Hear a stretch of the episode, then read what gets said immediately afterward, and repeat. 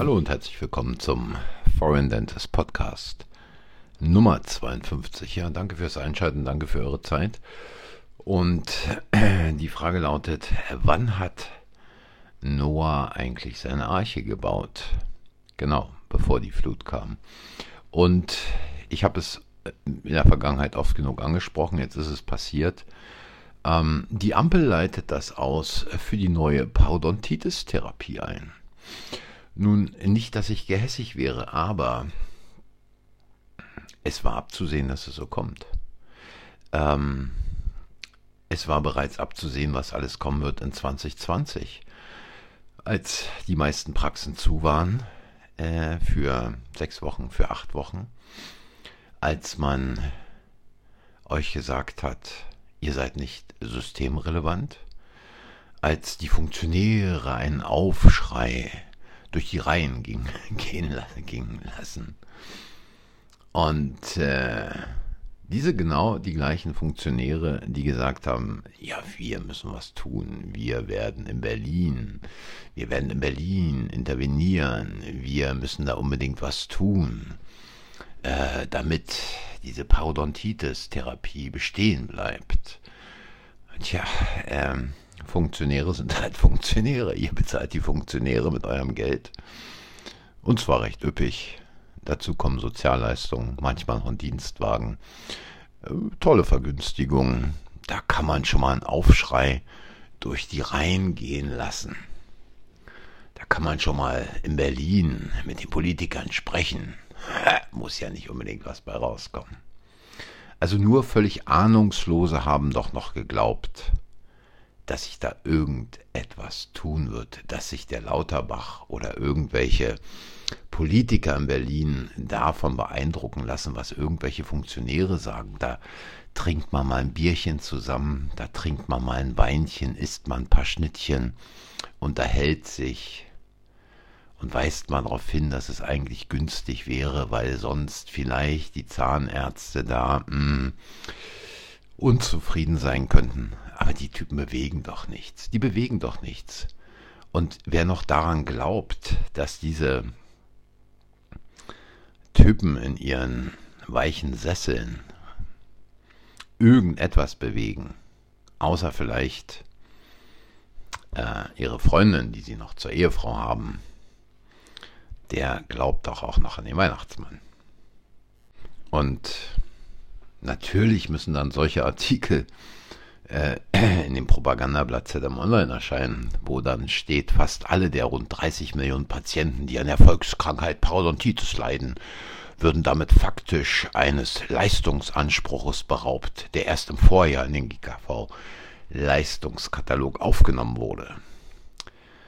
Ja, ich glaube, niemand, wirklich niemand wurde irgendetwas beraubt, weil, und es war schon immer meine Meinung, wenn ein Patient, egal ob es eine Gingivitis ist, eine Parodontitis ist, eine Karies ist oder was weiß ich auch immer ist, ist überhaupt nicht irgendetwas beraubt worden, sondern dem Patienten steht es frei, genauso wie es dem Zahnarzt nicht nur frei steht, sondern eine fundamentale Aufgabe ist, den Patienten darüber aufzuklären, und dem Patienten zu sagen, lieber Patient, so und so sieht es aus, das ist die Diagnose und wir haben jetzt die Möglichkeit, was zu tun oder es bleiben zu lassen.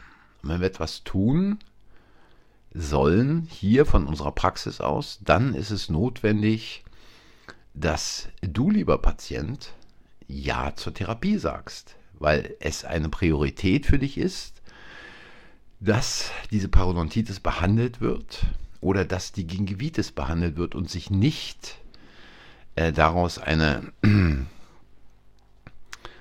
Parodontitis entwickelt. Nur von den Krankenkassen wird es nicht bezahlt, musst du selber zahlen. Ja? Und ich habe es oft genug gesagt. Es ist nicht eine Frage des Geldes. Natürlich, heute sind die Positionen anders verteilt, aber es ist immer eine Frage der Prioritäten. Wofür gebe ich mein Geld aus? Was ist mir wichtig? Ist mir meine Gesundheit wichtig? Sind mir meine Zähne wichtig? Sind mir meine Zähne langfristig wichtig? Äh, da rede ich jetzt nicht von Schönheit, wir machen hier mal hübsch, weiß und tralala, sondern mal grundsätzlich die Zahngesundheit, grundsätzlich, dass ich meine Zähne erhalte. Und Patienten, die diese Priorität nicht haben, die machen auch nichts, wenn sie eine Parodontitis-Behandlung von der Kasse bezahlt bekommen. Da sieht es dann nach zwei Jahren genauso wieder aus wie vorher. Weil es ist nicht die Priorität. Prioritäten erkennt man daran, was der Patient bereit ist einzusetzen. Und wann hat Noah seine Arche gebaut? Genau vor der Flut. Und das bedeutet letztlich, was ich hier im Podcast schon äh, oft genug gesagt habe, es war wichtig, die entsprechenden Maßnahmen in der Praxis einzuleiten und die Praxis entsprechend umzustellen. Dass man also nicht ein immer mehr an Quantität hat, sondern ein immer mehr an Qualität. Und ein immer mehr an Qualität heißt eben auch weniger Patienten, mehr Zeit für den Patienten und auf eine ganz andere Art und Weise auf den Patienten eingehen. Und es sind all die Dinge, die ich da in, auch in dem Buch Die Zahnärztliche Privatpraxis dargestellt habe, dass man eben keine Angst davor haben darf, wenn man plötzlich nicht mehr 30 Patienten am Tag hat, sondern nur noch sechs oder sieben. Weil es gibt ein völlig anderes Verhältnis zu den Patienten. Es gibt eine ganz andere Art und Weise des Umgangs, was letztlich auch bedeutet, dass sich der Patient wesentlich besser aufgehoben fühlt und natürlich was die Kosten der Praxis anbelangt. Und diesbezüglich gab es also im Propaganda-ZM-Geschütz auch ähm, die, äh, die, die, die, Meldung, ist eine Hotelkauffrau die Lösung? Ja, das, darüber habe ich schon vor 25 Jahren geschrieben. Äh, dass man halt einfach, wenn man seine Praxis umstellt, dann auch jemanden an der Rezeption braucht, der vielleicht auf eine andere Art und Weise auf den Patienten zugeht. Und dieses ganze äh, diese ganze blöde Diskussion, die da in diesem Artikel vorkommt, von wegen, äh, ja, aber die wissen ja nicht, wie lange dauert eine Behandlung und was wird genau in der Behandlung gemacht und tralala und pipapo. Und deswegen kann es ja eigentlich nicht die Lösung sein. Doch genau sowas ist die Lösung. Und genau da mit der richtigen Kraft vorne am Tresen hebt man sich entsprechend ab. Gerade mit jemandem, der auch ein bisschen Distanz zu den einzelnen Behandlungen hat, der sich natürlich auch schon in den Behandlungen auskennt, aber eben nicht so tief wie eine entsprechende Mitarbeiterin, die vorher eine Ausbildung in der Zahnarztpraxis durchlaufen hat. Und gerade da liegen unter anderem die Chancen für eine Praxis. Aber es nützt natürlich nichts, vorne Hotelfachfrau äh, äh einzustellen und hinten äh, ist es das gleiche wie vorher. Also darüber muss man sich auch im Klaren sein. Äh, da muss man natürlich dann komplett umgestalten. Umgestalten dauert ein bisschen Zeit. Nun, Zeit ist nicht mehr da. Es wird weiter bergab gehen. Die Energiekosten steigen, die Heizkosten steigen. Es wird alles teurer. Auch die äh, Verbrauchsmaterialien werden noch deutlich anziehen. Und ich könnte mir vorstellen, dass auch das ein oder andere Labor sagt, ja, Mensch, also hier ist ja alles so teuer, da müssen wir mal ein bisschen was in den Preisen machen. Also äh, ich glaube, es ist wirklich wichtig, jetzt mal darüber nachzudenken, äh, wie kann ich meine Praxis umgestalten und wie kann ich zusehen, dass ich nicht in diesen Strudel hineinkomme oder wenn ich dann schon irgendwo in die Nähe des Strudels gekommen bin, da wieder rauskomme, weil die Zeiten werden noch schlimmer werden. Und äh, in England rechnet man derzeit noch mit einer Inflation von 15 Prozent, wahrscheinlich geht es noch höher.